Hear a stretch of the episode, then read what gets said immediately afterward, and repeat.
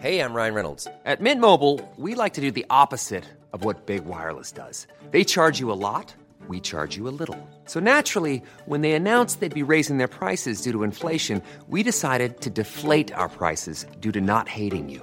That's right. We're cutting the price of Mint Unlimited from $30 a month to just $15 a month. Give it a try at mintmobile.com slash switch. $45 upfront for three months plus taxes and fees. Promo rate for new customers for limited time. Unlimited more than 40 gigabytes per month. Slows. Full terms at mintmobile.com. Bonjour à tous et bienvenue pour la balado du jour, toujours au Festival Longueur d'onde. Et là, je suis en compagnie du président, s'il vous plaît, Laurent Legal. Tu es brestois? Je suis né à Brest. et tu n'y vis plus? J'y vis, mais j'ai beaucoup de mal avec les, comment te dire, les petites assignations. T'es breton, t'es brestois, t'es es français. Moi, au fond, si je te vais décliner mon identité, c'est je suis quelqu'un qui adore vivre en Méditerranée et qui passerait le plus clair de son temps sur une île formidable qu'il adore dans les Cyclades. Ah oui, pas mal, joli programme. Donc là, tu, tu reviens à Brest juste euh, le temps du festival? Non, non, non, non, je vis à Brest puisque j'enseigne à l'université à côté. Donc, euh, mais tu sais bien comment fonctionne euh, l'université. On a beaucoup de temps, du moins c'est un temps que l'on prend.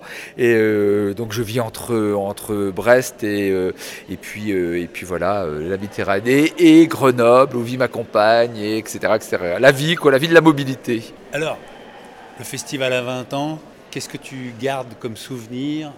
De ces 20 ans En fait, c'est- compliqué. Je, me suis baigné dans les souvenirs là parce qu'il fallait écouter des choses. Mais comme j'ai tendance à regarder ce qui va se passer après, que ça m'intéresse beaucoup plus, j'ai du mal comme ça à te donner, euh, à dévider toute la pelote.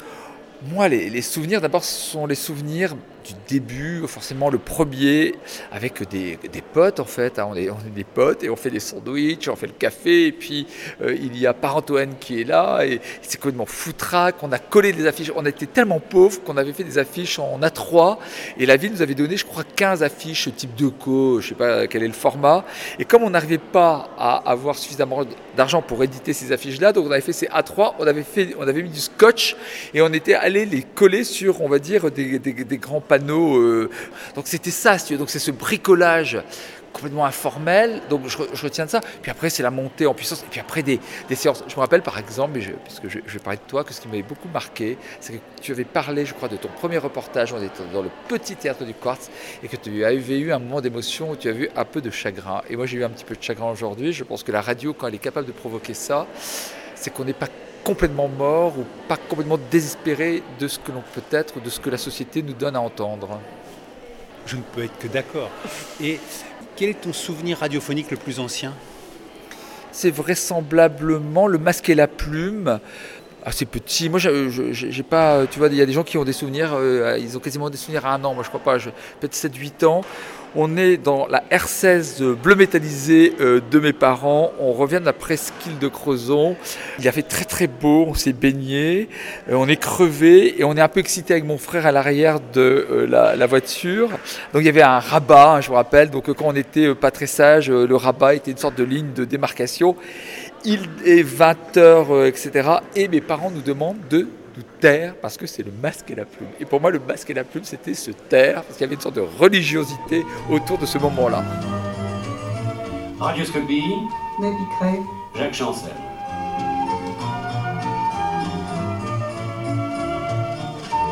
Je pense que ce générique, il évoque des années qui sont des années de fausse insouciance, où tu es enfant et en même temps tu vois des choses qui te créent déjà des désagréments, mais tu as envie de rester enfant. Et je pense que cette musique, elle colle très très bien avec cette enfance qui est l'enfance pour moi des années 70. Donc euh, j'ai 14 ans en 80, donc euh, cette enfance-là, puisque j'écoute beaucoup radioscopie, mes parents écoutent beaucoup radioscopie, donc pour nous c'est une habitude, hein. c'est comme une hygiène, on se lave les dents, on écoute radioscopie. Quoi. Et je pense que ces moments d'insouciance, ces années 70, j'adore regarder, si tu veux, les films de Claude Sauté. Et je trouve que les films de Claude Sauté, radioscopie, c'est. En fait, j'étais contemporain de ça, je m'en suis pas rendu compte, mais c'est cette fausse insouciance, cette fausse quiétude, et la capacité euh, d'entendre. euh, avec un type qui apparaissait comme une sorte de proviseur adjoint, mais génial. Pour moi, euh, Chancel, c'est un proviseur adjoint génial. Je les proviseurs adjoints, j'adore les proviseurs adjoints géniaux. Il était ce proviseur adjoint génial. Et d'entendre, euh, sans me rendre compte, une capacité à poser des questions. Et je pense que ce qui m'intéresse le plus dans la vie, c'est soit d'écouter, soit de poser des questions, dans un monde où la plupart des gens ne te demandent jamais comment ça va. Et moi, j'aime bien demander qui tu es, comment ça va, euh, de 0 à 10, tu es sur combien aujourd'hui, euh, voilà, des questions sur moi, là, Jacques Chancel, moins bien formulées, mais qui me renvoient foncièrement à ce que Jacques Chancel m'a apporté, cette capacité d'aimer les autres parce que tu poses des questions. Laurent, le 20e festival vient de se terminer. Comment te sens-tu? Ah, je me sens crevé. Parce qu'au fond, tu es crevé, donc tu te dis, je vais bien dormir, mais non, tu as mal dormi, tu as de l'adrénaline, donc tu es encore plus crevé. Donc là, je me sens mais lessivé. Je pense qu'il faudrait que je prenne du Botox pour ressembler à Rachida Dati. Si tu es à peu près fréquentable et, voilà. Je me sens hyper. Euh, je, pense, et je, pense que je serais un peu vidé, mais dans le sens aussi de. Ah waouh, qu'est-ce qu'on va faire pour le 21e Puis parfois, tu aimerais bien clore définitivement en se disant c'était super, c'était beau, on a eu des, voilà, c'était beau, quoi, au fond, juste euh, ce, petit adjectif en, quatre, en quatre lettres. Et pourquoi vouloir toujours plus, vouloir faire, euh, etc. Je sais pas, ça, pose beaucoup de questions. Euh, et bien souvent, je me suis dit, je vais passer la main, si tu veux, parce que pour moi, c'est important de pas être de syndic de propriété, de ce que tu as un petit peu inventé avec d'autres. Je pense que c'est comme l'héroïne, c'est-à-dire que la désintoxication, elle n'est pas si simple que cela. tu es passé par là non, je ne suis pas passé par là. mais j'imagine ce que c'est. Si le, c'est pas Aujourd'hui, on, dit l'emprise en permanence. Je pense qu'au fond, il y a une bonne emprise hein, de, ce, de, ce, festival sur, sur, ma tête. Et quelque part, euh, la, symétrie entre longueur d'onde et euh, cette île des Cyclades où je vis une partie de l'année, c'est la bonne façon de me formuler ce que peut être l'existence, à la fois en faisant des choses que je trouve, euh, tu vois, et puis surtout de me d'être en vacances. Sais ce que ça veut dire être en vacances? La vacance de l'esprit, la vacance de l'âme, où tu ne fais rien, tu savoures un ciel bleu, tu es juste heureux. Donc euh, après le, 20e, ce sera ça, ouais, de, me dire que euh, dans, dans un mois, je suis ailleurs. Tu enseignes quoi à l'université? Moi, j'enseigne l'histoire contemporaine et en particulier l'histoire politique. Donc, euh, je, travaille beaucoup sur la question des ordres démocratiques, le suffrage, euh, les rites symboliques, etc. Et j'ai jamais voulu faire de mon travail à l'université un travail qui parle de la radio, parce que je pense que c'est bien d'avoir deux amours. Euh, deux amours, ce sont des libertés exceptionnelles, puisque c'est dans cet espace interstitiel que tu navigues en permanence. Et je disais ce matin que j'avais l'impression d'être un petit peu une anguille, non pas pour ne pas affronter euh, les problèmes lorsqu'ils existent, et Dieu sait que quand tu montes un festival, il n'y a, a, que des problèmes, mais c'est justement cette capacité de passer entre des mondes, quoi, de, de naviguer entre des mondes. Ça, c'est la grande liberté. Mais il n'y a que des problèmes, tu dis, quand tu organises un festival. J'imagine qu'il y a des choses qui se sont passées de manière euh, fluide quand même, rassure-moi. Ah ouais, ouais, ouais. Non, mais c'est, la fluidité. Et puis, moi, j'ai tendance à, ne voir que les bonnes choses. Donc, si tu veux, même quand les gens euh, bon, euh, je me dis, bon, tant pis pour eux. Mais je pense que pour des équipes, pour des jeunes femmes qui sont confrontées à des râleurs, des râleuses, etc., si tu veux, c'est jamais aussi fluide que cela. Et toi, évidemment, tu bénéficies de cette espèce de, bah, de, de, de charisme de la fonction, on va dire. T'es vieux, euh, plutôt, tu parles, euh, tu as plus ou moins co-créé ça, euh, donc tu as tous ces lauriers-là. Moi, j'ai toujours fait très attention à cela, dans la mesure où je pense que c'est vraiment un, travail d'équipe et j'ai toujours pensé que les pires entreprises, où qu'elles existent, meurent et sont nécrosées lorsqu'il y a quelqu'un qui pense qu'il est en haut de l'affiche. J'ai toujours pensé ça. Et le pire, je te dis, le pire qui pourrait m'arriver, j'ai déjà dit ça, mais je le répète, c'est qu'un jour, quand je mourrai, il y a un rond-point Laurent Le Gall dans une zone industrielle à Brest. T'imagines? Pour moi, ce serait, mais, mais ce serait même inacceptable. Donc j'ai déjà dit à mes gosses, surtout, si un jour il y a quelqu'un qui a ce type d'idée saugrenue, vous vous battrez contre cela. Quelle trace tu veux laisser? Une salle au quartz, euh, la salle Laurent Le Gall? Alors, aucune trace. Alors là, aucune trace, tellement persuadé que les traces sont les autres qui les trouvent, qu'il ne faut surtout pas en laisser. Je pense que le signe de piste, c'est ce qu'il y a de plus, euh, de plus, de plus chouette. Et ensuite, euh, bah, les petits poussés, euh, ils traduisent comme ils veulent ce que les autres ont fait avant. Tu parlais d'émotion. Qu'est-ce que tu as eu comme émotion pendant ce 20e festival? Je, descends là de, Jean Lebrun. Moi, je me rappelle de Jean Lebrun qui est venu la première fois. Il avait fait travaux publics, ou plutôt, je ne sais plus comment ça s'appelait, au café de la gare. De voir ce grand bonhomme parce que Jean Lebrun, c'est quand même, je veux dire, euh, corporellement, c'est quelque chose. Se balader dans un café où tu avais des gus qui comprenaient même pas ce qui se passait, ils buvaient un coup, etc. Et puis il y avait Zappy Max, il avait fait venir de Paris, tu vois, tu es, dans un, monde de dingue. Il dit, il y a que Jean Lebrun pour faire ce genre de choses. Donc, on est dans ce café, c'est le bordel, il y a le technicien, etc. Et de voir Jean Lebrun qui, avec son micro, organise l'espace et crée une sorte de chorégraphie, c'était de cet ordre-là, alors ça, si tu veux, c'était extraordinaire. Et le revoir là, et le revoir toujours aimant bouger, aimant interviewer, aimant euh, polémiquer, aimant, euh, aimant l'autre au fond. Parce que je pense que c'est quelqu'un qui adore l'autre. Alors ça, ça a été un, très grand moment. Après, je t'avoue que j'ai pas vu grand-chose, puisque en fait, j'ai couru d'espace en espace pour savoir si tout allait bien. Euh, j'ai beaucoup aimé Emmanuel Mérieux avec, avec France Culture, la scène imaginaire. Je connaissais pas Emmanuel Mérieux. Et j'ai beaucoup aimé un certain nombre de textes qu'il a fait découvrir. Euh, il avait un véritable univers. Beaucoup aimé cette. Euh, il a fait référence à un texte où fait la différence entre le sarcasme et l'ironie. L'ironie, c'est avec les autres, le sarcasme, c'est contre les autres. Je pense que ce festival, c'est plutôt un festival où on est avec les autres que contre les autres. Donc ça, c'est un moment important, c'était très beau. Et puis qu'est-ce que j'ai vu encore? Mais j'ai pas vu grand-chose, je t'avoue. Hier aussi, le cabaret radiophonique avec Thomas Baumgartner. Thomas Baumgartner, ça me renvoie au passage de la nuit. J'ai adoré ce que Thomas faisait à, France Culture. Je pense qu'il y a eu là deux saisons qui étaient deux saisons folles de créativité radiophonique. Et je t'avoue que j'adorais retrouver ça euh, sur les antennes du service public. Qu'est-ce que tu écoutes aujourd'hui, toi? Moi, je, suis, je, reste, je demeure profondément un homme du, du Hertzien, j'avoue, parce que pour moi, la radio, ce sont des moments que je n'ai pas envie de m'imposer quand je vais dans une séance de ciné, comme je vais au théâtre ou à un concert, si tu veux. Un concert, ça débute à telle heure, etc. On ferme les portes. Et je trouve que le podcast, c'est tu ouvres la porte, tu fermes la porte. Ah, bon, alors tu peux couper entre les deux si tu n'aimes pas, mais malgré tout, il y a ça. Moi, ce que j'adore, très franchement, c'est me brancher. Alors bon, j'écoute info, ça me plaît pas, je passe sur culture, oui, bon, je trouve ça bavard, euh, je vais sur euh, musique.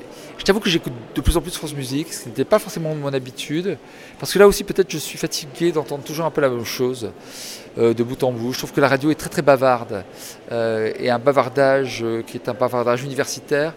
Et j'avoue que moi, quand je suis rentré à l'université, je pensais que c'était l'alma mater, tu vois, la curiosité à tous les étages, France Culture à tous les étages, France Culture des années 90 à tous les étages.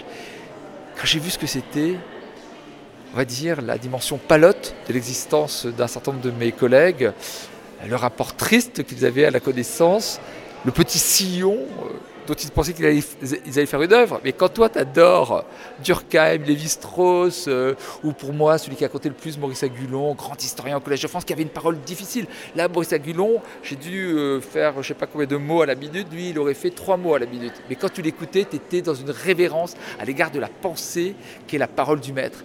Eh bien, si tu veux, pour moi, ça reste cela. Donc, j'adore butiner.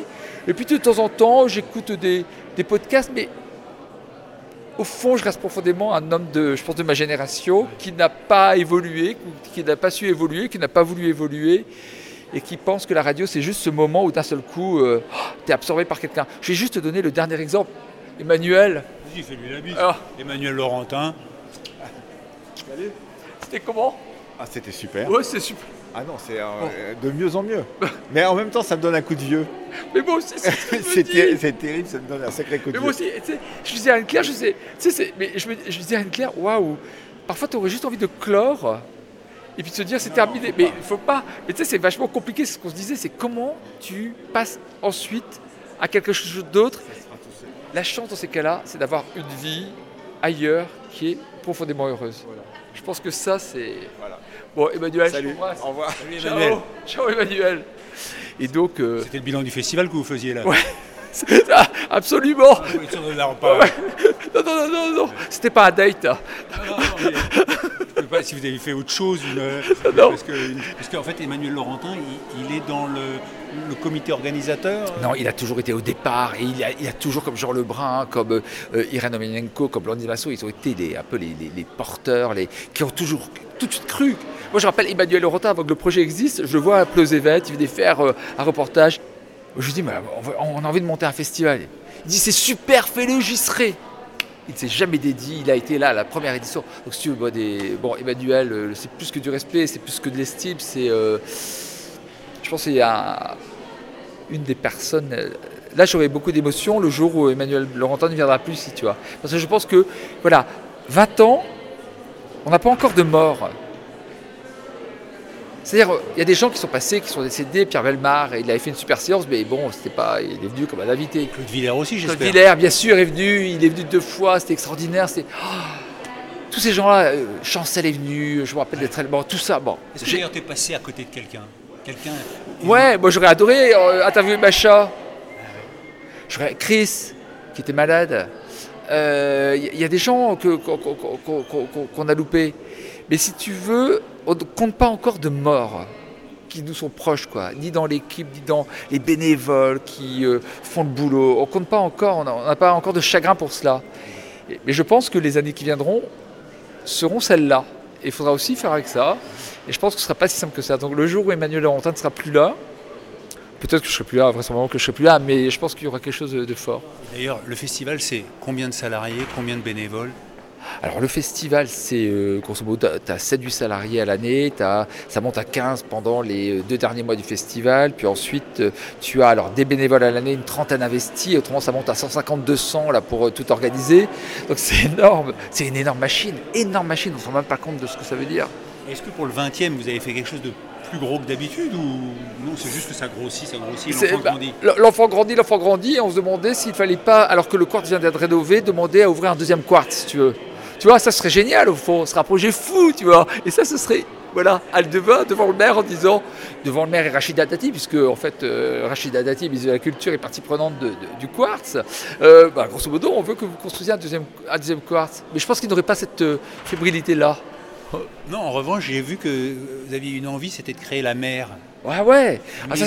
Des expressions radiophoniques. Alors ça, c'est moi un projet qui me tient à cœur. Grosso modo, il faut, il faut que- juste que tu saches une chose. Avant de monter le festival, moi, je voulais créer une revue de radio. Mais c'était plus vendeur de créer un festival que de créer une revue de radio. Ensuite, on a créé une revue de radio. Ensuite, on a créé l'action culturelle. Ensuite, on a créé les classes d'écoute. Parce que moi, je rêverais des classes d'écoute de la maternelle à l'université. Tu vois, si j'étais ministre de l'Éducation nationale, il y aurait des classes d'écoute le vendredi matin où les gamins feraient de la radio, ils écouteraient, ils bidouilleraient, ce qui permettrait de voir que les petits intellos qui ont les meilleures notes euh, en français ne sont pas forcément ceux qui savent bidouiller. Tu vois, ça permettrait de reconfigurer un peu les hiérarchies euh, scolaires. Moi, je suis très sensible à ça, ayant été, on va dire, plutôt un bon élève, mais étant complètement euh, nul de mes doigts, étant incapable de monter quoi que ce soit, ça, ça permettrait de, re- de revoir les choses. Ça permettrait aux gamins de parler, d'écouter, de discuter. C'est très simple plutôt que de, de- de- faire de la technologie. Excuse-moi, la technologie où tu apprends à serrer trois boulons et ça sert à rien. Tu. On peut imaginer ça. Donc, les classes d'écoute de la maternelle à l'université, donc on a monté ça. Donc, c'est tout un projet pilote dans l'Académie de Rennes. Et puis ensuite, on a monté donc, dans cette île, à Tinos, un festival d'été qui s'appelait Polyphonique. Et c'était une expérience géniale. On a fait ça en 2019, mais c'était incroyable. On- c'est comme si c'était le, le tout début festival longueur d'onde qu'on avait transporté dans les Cyclades. Un truc de dingue. Et puis là, il y a les maisons d'expression radiophonique. Alors moi, j'ai ça dans ma tête depuis longtemps. Je pense que ce qui serait vachement bien, c'est d'avoir un lieu où tous les mois, il y a un véritable travail autour de qu'est-ce que la radio, qu'est-ce que le son, des, euh, des producteurs, des auteurs, des gens qui, des, comment te dire, des professionnels, des amateurs, et puis qu'on réfléchisse aussi à ce que ça veut dire, à l'impact, l'incidence, etc., des psychologues, des, des gens qui sont, qu'il y ait ça. Mais ensuite, au-delà de cela, que l'on puisse avoir, on va dire, un studio pour produire aussi, on va dire, un certain nombre de choses autour eh bien, euh, des pratiques amateurs. Moi, je suis très sensible à l'idée de ça. Moi, je viens de la radio libre. hein. Euh, Quand, j'avais 16 ans, j'ai fait de la radio associative. Alors, euh, bon. Et dès que j'ai, la, première chose que j'ai faite avec mes élèves quand j'ai été quelques années en collège et en lycée, c'est de monter une émission de radio. Pérégrination, donc euh, c'est un- quelque chose, tu, bah, tu connais ça, qui, est- chevillé, on a ça en nous, quoi. le jour où on mourra, j'espère qu'on mourra en écoutant la radio, tiens, j'ai pas pensé à ça, mais je pense que moi on mettra, pour le passage, on mettra ça à fond la caisse, tu vois, Oh, tu vois. Et, en fait, donc il y a cette idée-là de faire un lieu central qui se décentre de Radio France, parce que évidemment qu'on est très attaché à l'idée d'une radio de service public, évidemment que pour nous c'est la base, mais cette base-là, parfois, elle est excluante pour d'autres personnes qui ne viennent pas de ce lieu-là. Et longueur d'onde, ça a permis de faire converger cela. Donc pourquoi ne pas faire converger cela à l'année dans un lieu dédié? Bon, ben, en tout cas, euh, merci Laurent, euh, bon anniversaire et euh, rendez-vous pour les 21 ans. Merci Hervé. Merci à vous. Bonne continuation à tous. Merci. Ciao Hervé. Et pendant que Laurent s'éloigne avec toute son équipe, au cours de cette balado, nous avons évoqué quelques disparus radiophoniques. Eh bien, je voudrais malheureusement rajouter un nom à cette liste. C'est Fabienne Chauvière qui vient de nous quitter. Elle qui avait créé une si belle émission, Les Saventuriers sur France Inter. C'est la fin du festival. Et je vous donne rendez-vous mercredi pour la prochaine balado. Et soyez là, parce que je vais vous annoncer ma prochaine aventure. Donc je compte sur vous. Allez, bonne balado à tous. Ciao